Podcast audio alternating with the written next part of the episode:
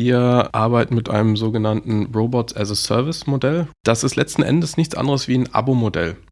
Du bist als Mitarbeiter letzten Endes entkoppelt vom Auftrag. Also dir ist es egal, ob der Bot als nächstes quer durchs Lager fährt auf die andere Seite und dort den nächsten äh, Pick macht oder eben zum Parkplatz fährt.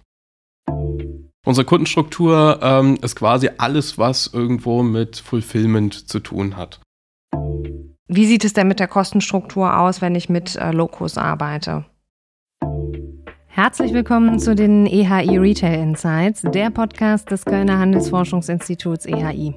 Mein Name ist Caroline Martens und ich spreche in diesem Podcast mit verschiedenen Menschen zu relevanten Retail-Themen.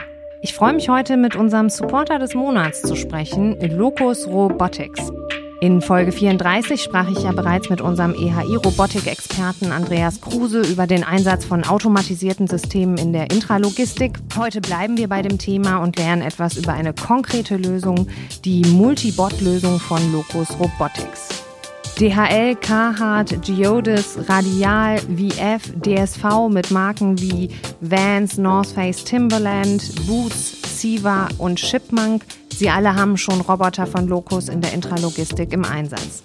Schaut man sich die Videos, die Kundenbeispiele auf der Webseite des amerikanischen Unternehmens an, sieht man eine klassische Lagerstruktur. Hohe, eckige Räume mit Hochregalen, Ware in diesen Regalen, breite Gänge.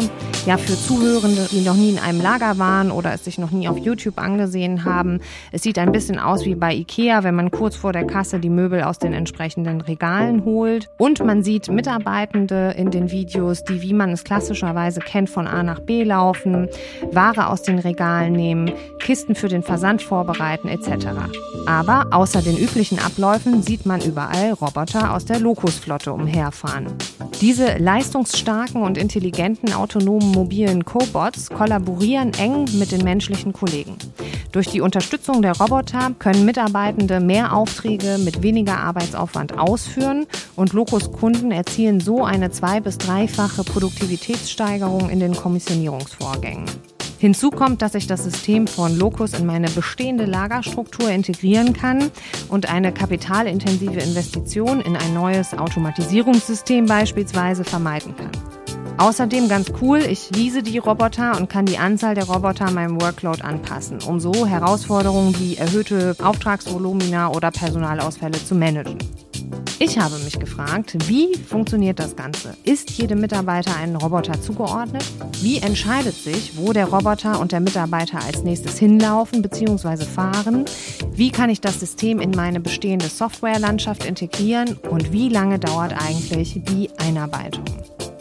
Ich spreche heute mit Misha Pick, Business Development Manager bei Locus Robotics. Misha ist zu uns ins Studio nach Köln gekommen, worüber ich mich sehr freue. Hallo Misha, herzlich willkommen bei den EHI Retail Insights. Vielen Dank, hallo, freut mich hier zu sein.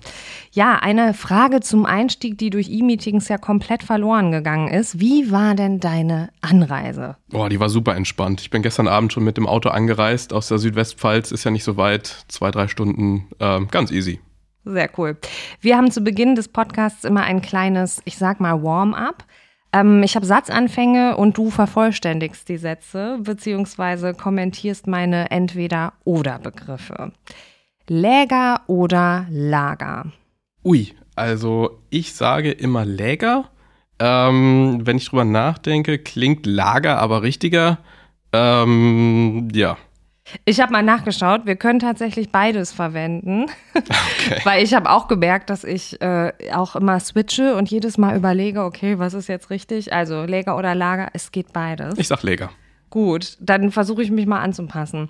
Man kann unsere Roboter designen. Den coolsten Roboter, den ich von einem Kunden in letzter Zeit gesehen habe, war ein ein Ironman. Ein Ironman und ein Buzz Lightyear habe ich letztens gesehen auf LinkedIn. Die waren super cool. Ja. ja. Wir kommen ja später noch auf eure Flotte zu sprechen, aber ihr habt ja ähm, diesen einen Roboter, äh, der verbreitet ist auf dem deutschen Markt, äh, den kann man auch so vorne designen. Ne? Genau, genau. Also du kannst, äh, kannst halt nur vorne so eine, so eine Plastikklappe quasi so gestalten, wie du möchtest, mit ja. deinem Logo oder ja, okay. auch kreativ cool. werden. Mhm. Cool, äh, dass dann da der Ironman sozusagen durch die Läger fährt.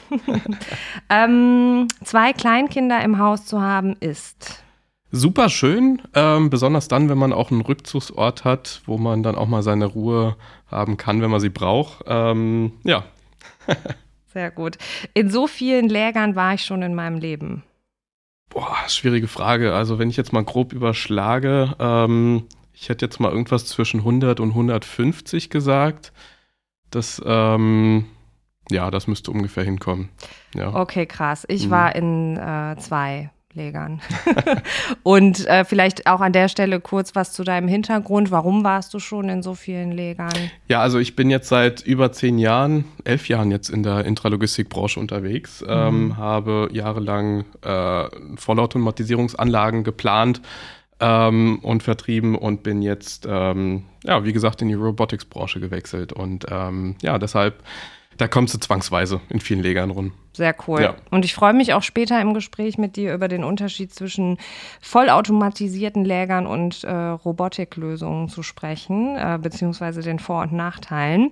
Ohne Logistik wäre unsere Welt. Boah, bei weitem nicht dieselbe, ne? Also das sehen wir jetzt ja besonders in der Supply Chain Krise, die im Moment vorherrscht, wenn äh, es plötzlich ähm, ja nicht mehr selbstverständlich ist, dass man alle Produkte überall bekommt, äh, dass die Lieferzeiten total verrückt spielen. Ähm, ja. Auf jeden Fall. Und es ist durch diese ähm, Supply Chain-Krise, wie du sie auch jetzt gerade benannt hast, äh, sehr transparent geworden, äh, welchen Einfluss Logistik hat, ne? wie Absolut. abhängig wir davon sind. Mhm. Wir reden heute ja über eure Intralogistik-Roboterlösung. Ähm, du hast ja, wie du auch schon erwähnt hast, einen langjährigen Logistik-Background. Wie sieht denn so ein Standard-Kommissionierungsprozess in einem Lager normalerweise aus?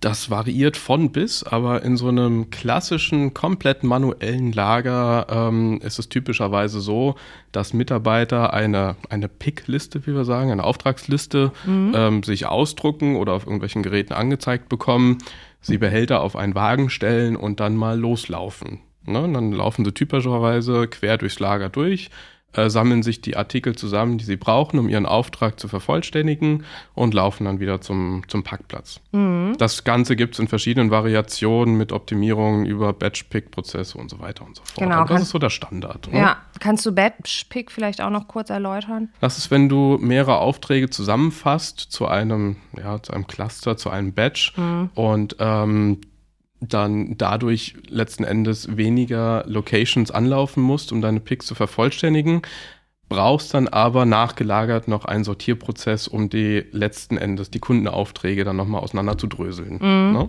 Also dass zum Beispiel auch mehrere äh, Picker, wie sie, glaube ich, teilweise auch genannt werden, also Mitarbeitende genau. im Lager äh, für mehrere Bestellungen gleichzeitig genau, sozusagen richtig. die Ware rausziehen. Ähm, nun kommt eure Locus-Flotte ins Spiel. Ähm, wie sieht denn jetzt die Kommissionierung aus? Wie kann ich mir das vorstellen? Das kannst du dir so vorstellen, dass du äh, erstmal gedanklich alle Kommissionierwegen wegstreichen kannst. Also ähm, anstelle der Kommissionierwegen ähm, fahren vollautonome mobile Roboter mhm. durchs Lager. Mhm. Ähm, und der Prozess sieht dann folgendermaßen aus. Also es werden auch Behälter auf die äh, Robbys draufgestellt. Ähm, und jedem Behälter ist dann quasi auch schon ein Auftrag zugeordnet. Die Bots wissen das, äh, die wissen, welcher Auftrag ihnen zugeordnet ist, wo diese Aufträge sich befinden, also wo die Artikel sich befinden, in welcher Stückzahl und so weiter. Die fahren dann voll autonom durchs Lager und stellen sich genau dorthin, wo eine Kommissionierungstätigkeit äh, ausgeführt werden muss sodass du als Mitarbeiter quasi nur noch an, an einen Bot drangehen musst. Du kriegst dann auf dem iPad angezeigt, äh, wo was äh, zu entnehmen ist, in welcher Stückzahl. Du entnimmst die Teile, scannst sie am integrierten Scanner ab und schmeißt sie dann letzten Endes in, äh, in die Fächer, die, die angezeigt werden. Mhm. Ähm, großer Unterschied ist, dass du diesem Bot dann nicht folgst. Also du folgst nicht dem Robby durchs ganze Lager, bis dieser Auftrag abgeschlossen ist, sondern du bist als Mitarbeiter letzten Endes entkoppelt vom, vom Auftrag. Mhm. Also dir ist es egal, ob der Bot als nächstes quer durchs Lager fährt auf die andere Seite und dort den nächsten äh, Pick macht ähm, oder eben zum Parkplatz fährt. Du gehst als Mitarbeiter nur von Bot zu Bot. Mhm. Und das ist eben diese hohe Effizienzsteigerung, die wir verzeichnen können, weil du viel kürzere Laufwege hast dadurch. Mhm. Okay. Und wie erfahre ich als Mitarbeiter dann, wo ich als nächstes hin muss? Also wenn ich bei einem Bot sozusagen gewesen bin, ich habe was aus dem Regal gezogen und in die Kiste geschmissen, sage ich mal, ähm, wo gehe ich dann als nächstes hin? Das kriegst du auf dem Bot direkt angezeigt. Also entweder zeigt er dir an, wo der nächste Bot auf dich wartet, sodass Mhm. du quasi wirklich nur von Bot zu Bot gehen musst. Ähm, es kann aber auch sein, dass in dieser gleichen Gasse, wo du jetzt gerade was durchgeführt hast, drei Meter weiter der nächste Pick ist. Dann Mhm. zeigt er dir an, folg mir mal bitte. Mhm. Dann läufst du halt drei Schritte mit dem mit. Und äh, genau. Und die ähm, Roboter fahren dann quasi selbstständig, wenn sie voll sind, sozusagen zum Checkout, sage ich mal. Genau, die können dann zum Parkplatz fahren, Mhm. die können an irgendeine Drop-off-Station fahren, wie wir es nennen. Also es kann, kann auch irgendein Förder, Förderband sein, wo die äh, Behälter dann draufgestellt Mhm. werden oder ähm, ein Sortierprozess. Weil Alles- das war ja vorher möglich. auch ein Laufweg, ne? Wenn ich Mhm. als äh, Mitarbeiterin einen Wagen hatte und eine Bestellung oder eine Batch-Bestellung sozusagen hatte, hätte ich das ja auch noch immer begleiten müssen zum nächsten Genau. Spot, ne? Richtig. Und jetzt ist es quasi so, dass du ja nur in deiner Zone oder in Mhm. deiner Gasse stehst.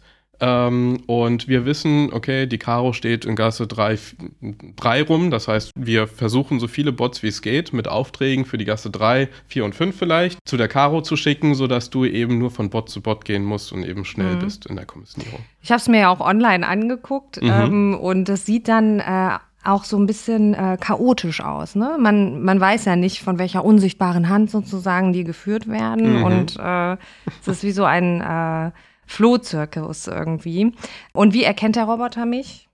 Ähm, also der ist voll ausgestattet mit sämtlicher Sensorik, die es auf dem Markt gibt. Also äh, über LiDAR-Scanner, Kamerasysteme und so weiter. Also er erkennt alle möglichen Hindernisse. Also Mhm. du bist kein Hindernis. ja, für den Roboter vielleicht schon. ähm, ne, aber er, er, er weiß genau, wo er ist zu jeder Zeit. Ja. Ähm, ähm, und ähm, Keine Unfallgefahr. Überhaupt keine Unfallgefahr. Also die, die Bots wiegen auch nicht viel. Ne? Also Mhm. da selbst, so. wenn, wenn da mal was sein sollte, das ist, das ist wie wenn ein kleines Kind mal nicht dran läuft. Ach, das hätte ich gar nicht wirklich- erwartet. Ja, Okay. ja, ist wirklich so. Und ähm, wie erkennt er dich, wenn du, wenn du die Kommissionierung durchführst? Also du hast, äh, jeder Mitarbeiter hat ein Bluetooth, äh, also wir nennen es Locus Tag, so ein Low-Frequency Bluetooth Tag an dir dranhängen. Hm. Ähm, da sind einige Daten von dir hinterlegt. Also wir wissen, wer du bist. Wir wissen deine präferierte Sprache. Das, Mhm. ist, das ist auch etwas, können wir später vielleicht nochmal drauf eingehen. Mhm. Und sobald du dich dem Bot näherst, wirst du automatisch eingeloggt als die Caro. Ja. Das heißt, du musst dich nicht irgendwo einscannen oder äh, registrieren oder sonst was. Du musst einfach nur in die Nähe von dem Bot gehen, dann weiß er, okay, die Caro führt jetzt diese für Mhm. mich durch.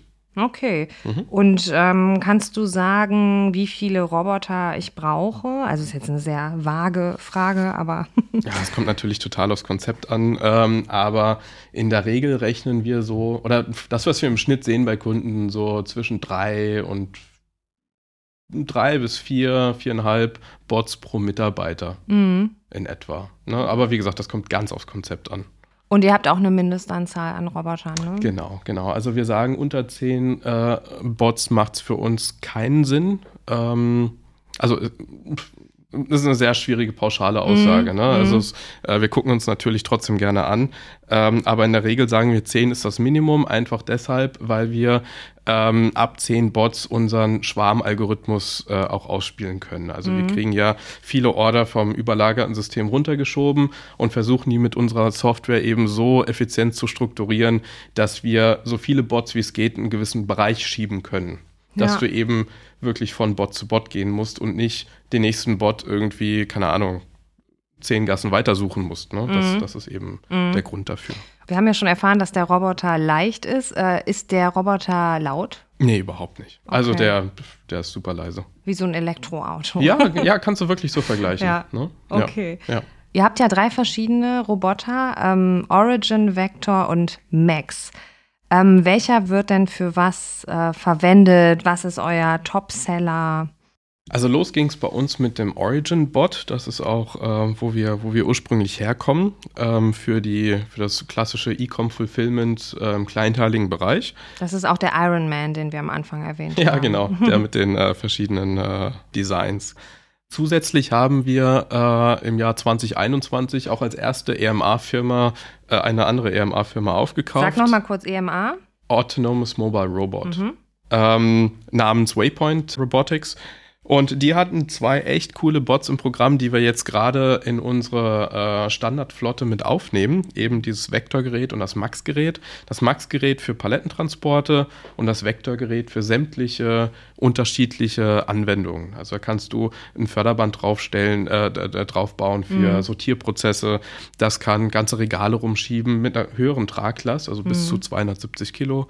Genau, also hast sämtliche an, äh, neuen, neue Anwendungsfälle damit. Mhm. Und wo werden eure Roboter gefertigt? Die werden in den USA gefertigt, also designt äh, und gefertigt in den USA. Kann man das eigentlich sagen, wenn ich jetzt sage, ich hätte gern 20, wie lange sowas dauert? Ähm, typischerweise rechnen wir mit ähm, ja, zwischen zwischen 10 und 15 Wochen Implementierungszeit, mhm. nachdem, äh, nachdem quasi klar ist, äh, welche Anzahl an Bots du brauchst und bis das Rahmenwerk, sag ich mal, ähm, erledigt ist. Okay. Genau, das ist so der, der Rahmen, in dem wir unterwegs sind.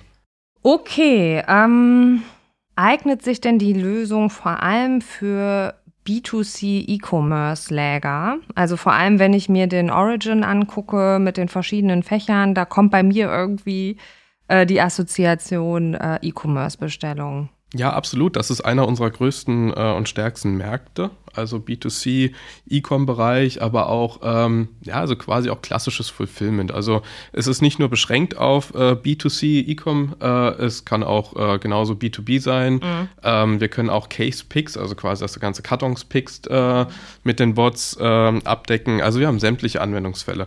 Aber der, ähm, also wirklich einer der Kernbereiche, ähm, ist tatsächlich äh, das B2C E-Com-Geschäft. Mhm. Also da äh, können wir die, ja, die höchsten Effizienzsteigerungen realisieren. Mhm. Und äh, jetzt mal so ketzerisch gefragt, ist eure Lösung nicht auch eher nur eine Zwischenlösung auf dem Weg zu einem vollautomatisierten Lager? Auf keinen Fall. Also das sind zwei getrennte Anwendungsfälle letzten mhm. Endes. Mhm. Also klar gibt es einen gewissen Graubereich, den äh, der, ich sag mal, eine Überschneidung darstellt, aber sehr viele Kunden von uns äh, betreiben schon seit Jahren manuelle Leger und werden diese auch weiterhin betreiben, mhm. aus unterschiedlichen Gründen. Das kann vom Standort abhängig sein, das kann vom äh, Geschäftsmodell allgemein abhängig sein. Mhm. Ähm, das hängt davon ab, wie die, wie die Lohnkostenstruktur ist, ob sich eine Vollautomatisierung überhaupt rechnen kann. Mhm. Ähm, auch wenn du, ich sag mal, das Gebäude, in dem du jetzt gerade deine Logistik hast, ähm, wenn du das noch für drei Jahre gepachtet hast, ähm, dann macht es wahrscheinlich keinen Sinn, da eine Vollautomatisierung reinzustecken, weil bis die sich rechnet, was in der Regel, keine Ahnung, fünf, sieben, zehn Jahre dauern kann, mhm. ähm, ja, da bist du halt schon längst nicht mehr in dem Gebäude drin. Ne? Mhm. Also von daher. Das ist ja auch das, was du zehn Jahre lang quasi mitgeplant genau, hast. Genau, richtig. Ähm, kannst du da so eine Hausnummer nennen? Äh, was sind das für Budgets, die man für so vollautomatisierte Läger aufrufen muss? Boah, von bis. Also ich hätte jetzt aber von die kleinen Anlagen gehen vielleicht irgendwo so bei drei bis fünf Millionen Euro los, aber da hast du halt auch nicht viel von, ne?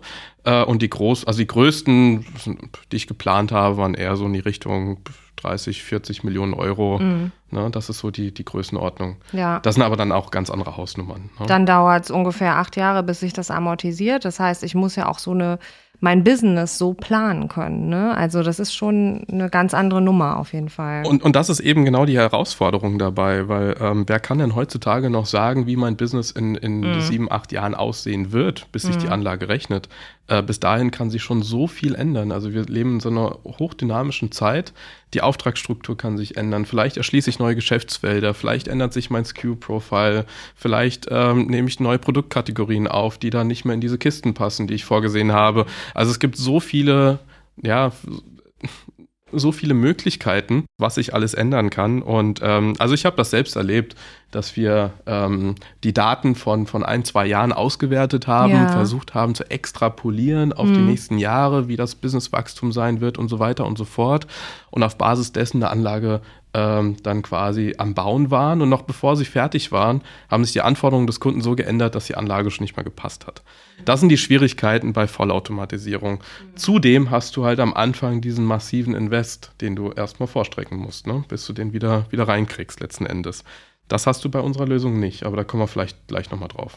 Wenn wir jetzt schon äh, über die Verbindlichkeit quasi sprechen, die ich eingehe, wenn ich ein vollautomatisiertes Lager plane, wie sieht es denn mit der Kostenstruktur aus, wenn ich mit äh, Locus arbeite? Wir arbeiten mit einem sogenannten Robots as a Service Modell, RAS-Modell mhm. nennen wir das. Das ist letzten Endes nichts anderes wie ein Abo-Modell. Das heißt, du zahlst pro Monat pro Roboter mhm. einen gewissen Betrag und da ist dann letzten Endes auch alles inklusive. Da sind die Ladestationen mit drin, da ist die Software mit drin, da hast du quasi volle Hütte ähm, und kannst, äh, kannst komplett flexibel damit arbeiten, ohne dass du am Anfang viel Geld investieren musst, um die Bots irgendwie zu kaufen. Das gibt dir auch die nötige Flexibilität, um dein Business zu skalieren, wie du es brauchst. Weil wenn du jetzt, ich sag mal, äh, wenn Black Friday wieder vor der Tür steht oder das Weihnachtsgeschäft und du sagst, oh, ich brauche, also wir haben jetzt wieder eine Auftragsspitze, wir brauchen, keine Ahnung, 30 Bots mehr, dann kriegst du die geschickt und nach einem Monat oder nach zwei Monaten, wenn du sie nicht mehr brauchst, schickst du halt wieder zurück. Dann mhm. zahlst du auch nur diese, diese ein, zwei Monate dafür. Mhm. Und das ist eben die Flexibilität, die du mit einer Vollautomatisierung nicht hast, weil da hast du, da musst du die Anlage ja auf einen gewissen Punkt auslegen. Und äh, das heißt, wenn du sie auf deinen Peak auslegst, steht die Anlage oder hast, hast du eine Überkapazität mhm. vom Rest des Jahres, wo die Anlage ja auf vielleicht 40 Prozent, 60 Prozent Leistung fährt und an Peak ist sie dann voll ausgelastet. Oder eben andersrum. Du legst sie auf dein, dein übliches Tagesgeschäft aus und an Peak stehst du da und denkst, ähm, ja, ein bisschen mehr wäre doch cool, ne? Das ist halt ähm, ja, eben die Flexibilität, die wir bieten können. Und ich besitze quasi die Roboter nicht, ne? Genau. Also genau.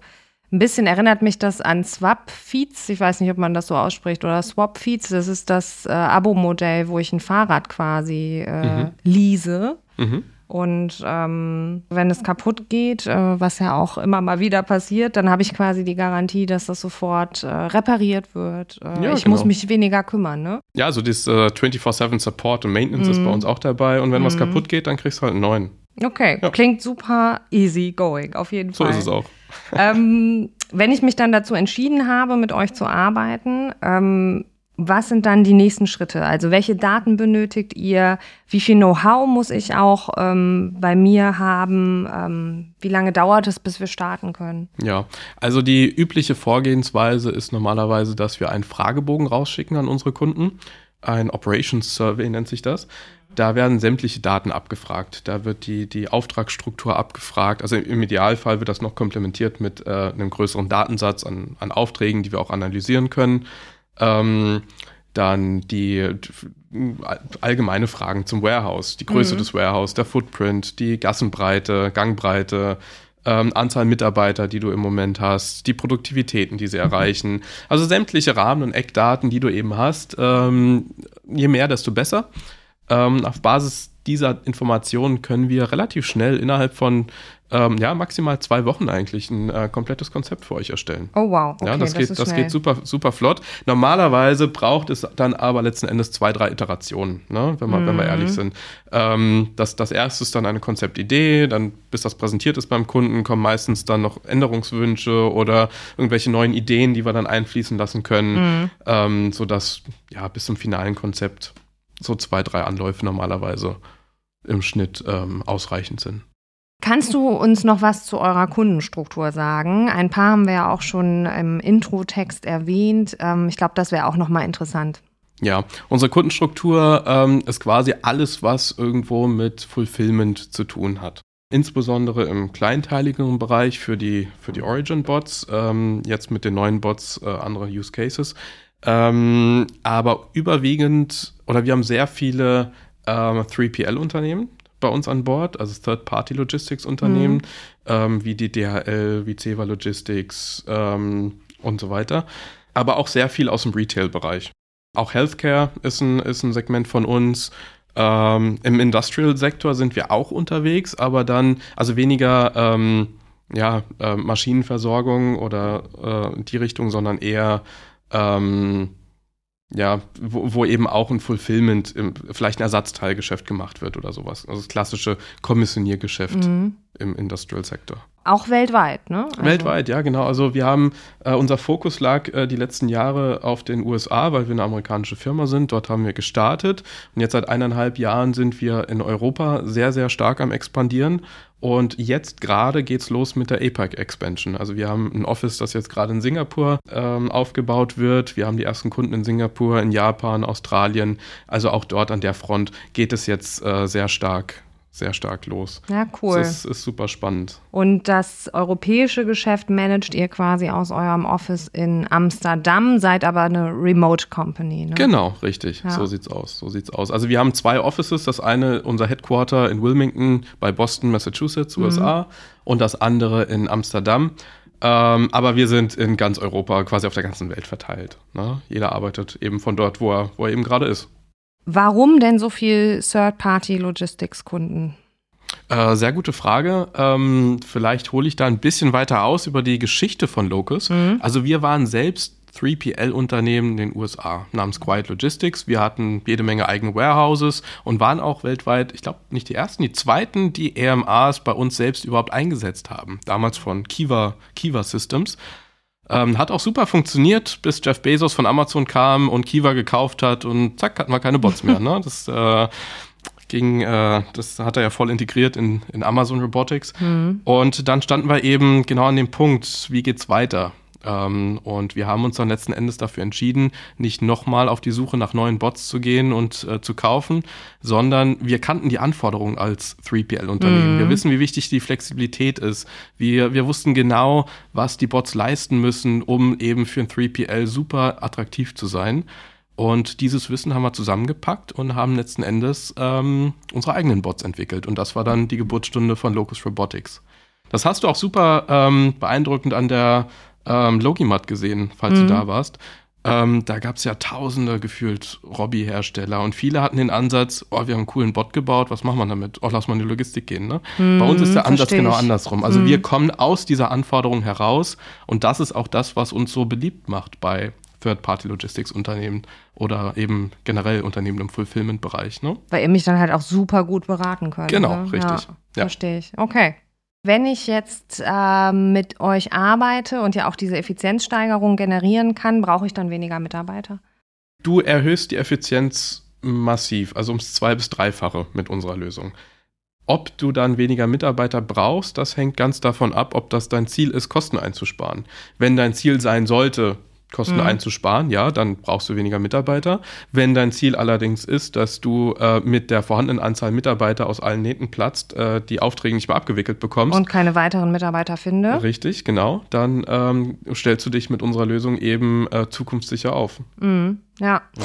Und äh, welche Erfahrungen habt ihr so gemacht äh, mit den Mitarbeitern und den Robotern? Also äh, wie lange dauert eine Einarbeitung? Gibt es da auch Widerstände, sag ich mal? Also Widerstände ähm, vielleicht vorher, bevor die Mitarbeiter die Bots überhaupt gesehen haben. Sobald sie sie gesehen haben, sind sie super begeistert in der Regel davon.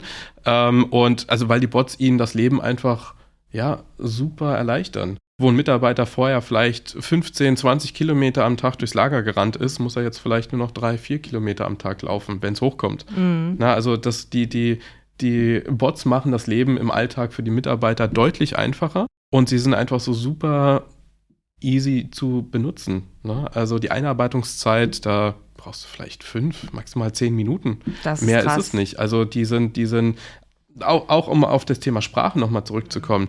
Ähm, wir unterstützen mittlerweile über 30 Sprachen an den Mhm. Bots. Wenn du dich ähm, als, ja, keine Ahnung, sobald du dich dem Bot näherst, wird auch alles in deiner Sprache angezeigt, Mhm. in deiner Wahlsprache. Und das ist besonders im Peak, wenn du viele saisonale Arbeitskräfte hast, Mhm. aus vielleicht aus Osteuropa oder aus anderen, äh, aus anderen Ländern, ähm, hat halt jeder Mitarbeiter wird, es wird alles in seiner Sprache angezeigt. Mhm. Und das macht den Lernprozess auch sehr, sehr einfach. Abgesehen von dieser super intuitiven und leicht zu bedienenden Oberfläche, die wir haben. Ja, ich erinnere mich dran, als ich einmal in einem von diesen beiden Lägern war, dass dann so eine polnische Durchsage kam ähm, und äh, ich verwundert war. Und ja, das war dann ähm, die Durchsage zur Mittagspause. Ne? Und weil die meisten Mitarbeitenden auf der Fläche sozusagen gerade Polnisch sprachen, Mhm. wurde es in Polnisch äh, durchgesagt. Und Mischa, what comes next? Also, was steht bei euch an? Oh, jede Menge. Also äh, der Fokus liegt als nächstes, also klar, wir bringen äh, quartalsweise Software-Updates für unsere Bots, die auch an, an alle Kunden ausgespielt werden, was neue Funktionalitäten und so angeht. Da sind wir ständig am Ball, die Bots, die Prozesse äh, weiter zu verbessern. Ähm, zusätzlich sind wir jetzt mit äh, Hochdruck dran, die äh, vorhin angesprochenen neuen Bots, die wir im Programm haben, Vector und Max, ähm, in die Flotte vollständig zu integrieren und äh, auf dem Markt jetzt auch insbesondere auf dem europäischen Markt auszurollen. Das wird jetzt Anfang 23 äh, starten. Und ähm, ja, also wir, wir, wir sind ständig am Ball. Es, äh, es, geht, es geht steil bergauf. Und, äh, die Auftragslage ist gut. Total verrückt, sensationell. Schön, dass du dir trotzdem die Zeit genommen hast bei Sehr den ganzen äh, Aufgaben, die gerade anstehen und hier äh, vors Mikro gekommen bist. Schön, dass du da bist. Herzlichen Dank. Das war Folge 36 der EHI Retail Insights. Wir sprechen in unserem Podcast jeden Monat mit Händlern und Dienstleistern über aktuelle Projekte. Die nächsten Gesprächspartner kommen von Concardis, Lind, Galeria und Decathlon. Am besten ihr abonniert unseren Podcast und verpasst so keine Folge mehr. Herzliche Grüße aus Köln.